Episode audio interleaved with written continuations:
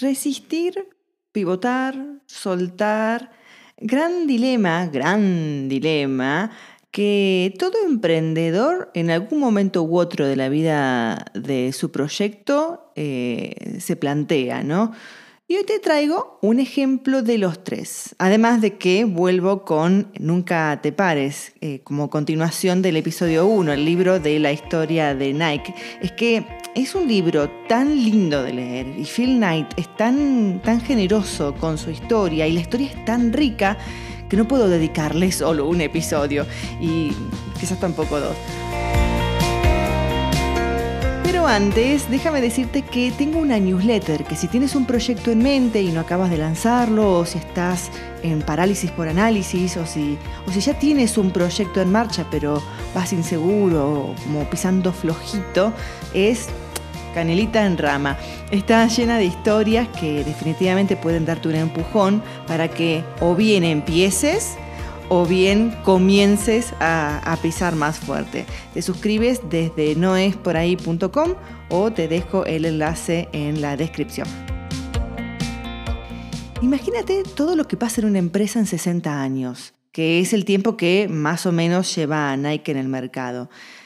Para mí, imaginar a su fundador como revendedor de zapatillas, que además trabajaba como contable a tiempo completo y el resto de las horas del día que no dormía se las dedicaba a, Nike, que en ese momento se llamaba eh, Blue Ribbon, es, para mí es, difícil y a la vez es mágico, ¿no?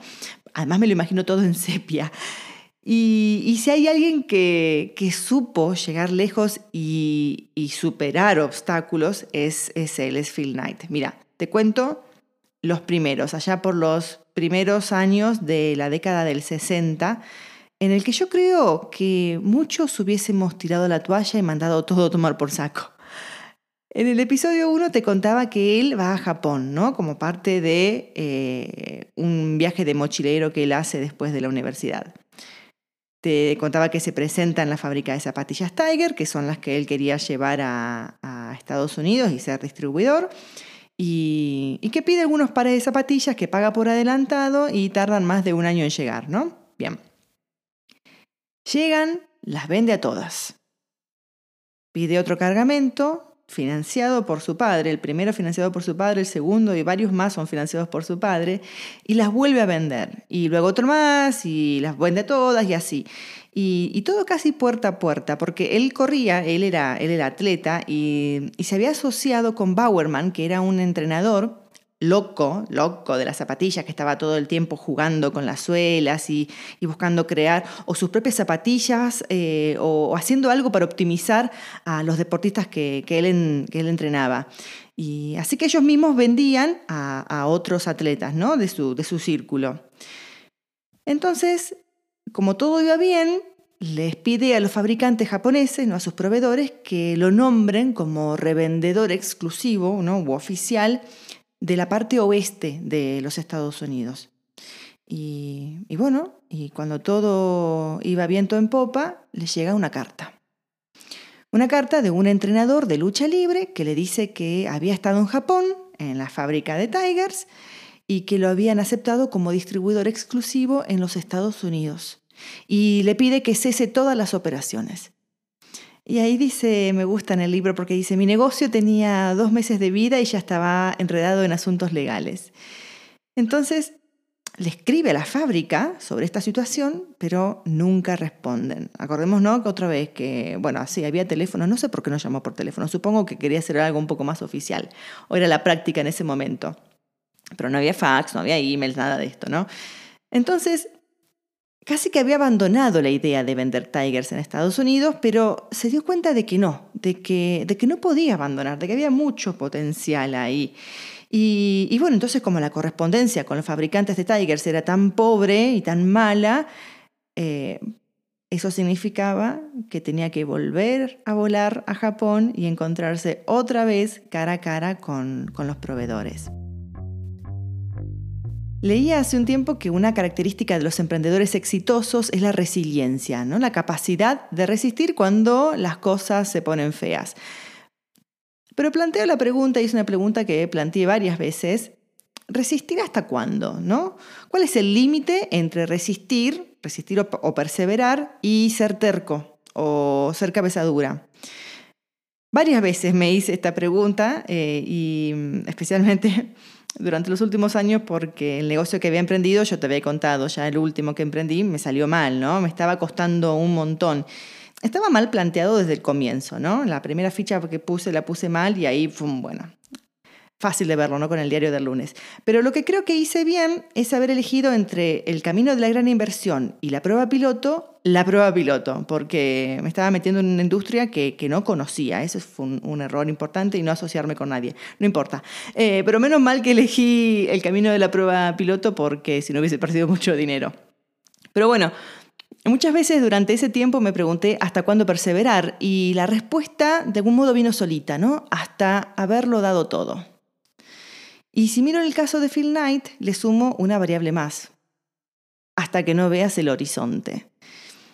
Allí fue cuando yo cerré, pero claro, es distinto del caso de Phil Knight porque sus ventas iban bien, el feedback era bueno, entonces tenía un motor, un impulso objetivo para seguir adelante. Pero entre seguir adelante y abandonar el barco, hay una estrategia que la podríamos poner así como en el medio, que es la de pivotar la de tomar otro rumbo, la de girar el, timón y salir en otra dirección. Y me parece que si hay un caso que lo ilustra muy bien es el caso de Slack. ¿no? no sé si conoces esta plataforma de productividad que puedes trabajar por equipo, por canales, en proyectos, es muy interesante. Pero Slack no nace con la intención de ser Slack. Lo que estaban haciendo sus fundadores en ese momento, que era el 2009, era un juego de estos massively multiplayer games, que son así como juegos bastante complejos, donde juegan varios jugadores online. Y habían conseguido 17 millones de dólares en financiación ¿no? por Venture Capital. Y tres años en el proyecto no lo lograban hacer funcionar. La gente entraba porque le parecía muy atractivo, pero estaba tres minutos dentro del juego y se iba, porque o no lo entendía, lo, le resultaba complejo, no lo terminaban, eso, no lo terminaban de entender. Y le hicieron un montón de ajustes en el onboarding, ajuste de aquí, ajuste de allá, para que, bueno, para solucionar ese problema, pero no había caso. Entonces, ya después de muchas iteraciones, el fundador dijo, basta, basta, porque esto no funciona y con lágrimas en los ojos, eh, por el proyecto que habían pensado, por el equipo que habían armado y por los inversores, ¿no? Eh, dijo, basta. ¿Qué pasa? Durante estos años había trabajado mucha gente en esto, en un, producto que era complejo, entonces habían desarrollado su propia plataforma interna de comunicación ¿no? y de productividad.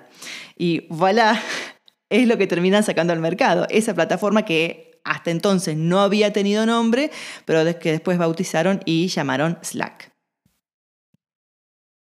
A veces conviene seguir, otras cambiar el rumbo y otras tirar la toalla y admitir que algo no hemos hecho bien. Pero soltar algo a lo que le hemos puesto mucho tiempo, mucho esfuerzo y a veces mucho dinero, y todavía no nos ha dado resultado, puede ser difícil porque queremos hacer un poco lo que hizo, lo que hacía el fundador ¿no? de Slack, como bueno, ajustemos un poquito más. Y si cambiamos esto, quizás funciona, ¿no? Entonces seguimos poniendo, seguimos poniendo dinero y quizás no es por ahí, ¿no? Entonces Aquí vale eh, introducir el concepto del coste hundido, ¿no? O los costos hundidos. Es un concepto que ahora te cuento brevemente de qué se trata, pero que lo tienes bien ejemplificado en el libro de Josh Kaufman, MBA personal o el MBA personal. Otro libro eh, muy interesante, especialmente si estás dudando sobre si hacer un MBA o un MBA o no, o si lo que te interesa es el contenido porque quieres emprender, por ejemplo, o por puro síndrome del impostor y no el diploma. Te lo dejo ya en la biblioteca del podcast con el enlace en la descripción. Josh Kaufman lo, los define así. Los costos hundidos son inversiones de tiempo, energía y recursos que no se pueden recuperar una vez se realizan. Continuar invirtiendo en un proyecto para recuperar los recursos perdidos no tiene sentido. El coste hundido, dice, es fácil de entender conceptualmente, pero mucho más difícil de poner en práctica. Cuando inviertes años de trabajo en una carrera que te das cuenta de que no quieres o millones de dólares en un proyecto que inesperadamente requiere millones más, Es difícil alejarse. Has invertido tanto que te sientes mal de renunciar sin que te haya dado nada y entonces sigues intentando. No hay nada que puedas hacer con tus inversiones pasadas. Todo lo que puedes hacer es actuar en función de la información que tienes ahora. ¿no? Típico el caso de que el que le sigue poniendo dinero a algo que no funciona. Si hubiese conocido el concepto de, de coste hundido cuando tenía 19 años, yo creo que habría dejado mis estudios como traductora pública.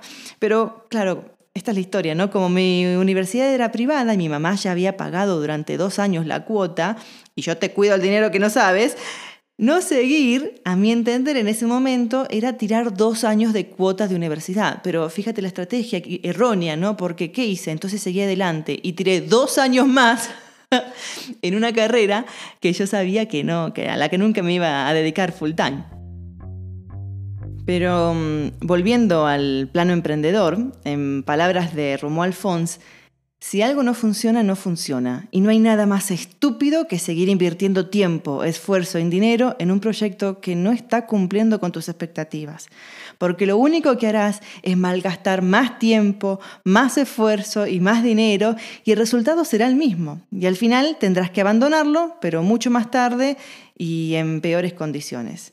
Qué bien dicho, Romuald. Si no has leído Crece y Hazte Rico, te lo recomiendo fuerte.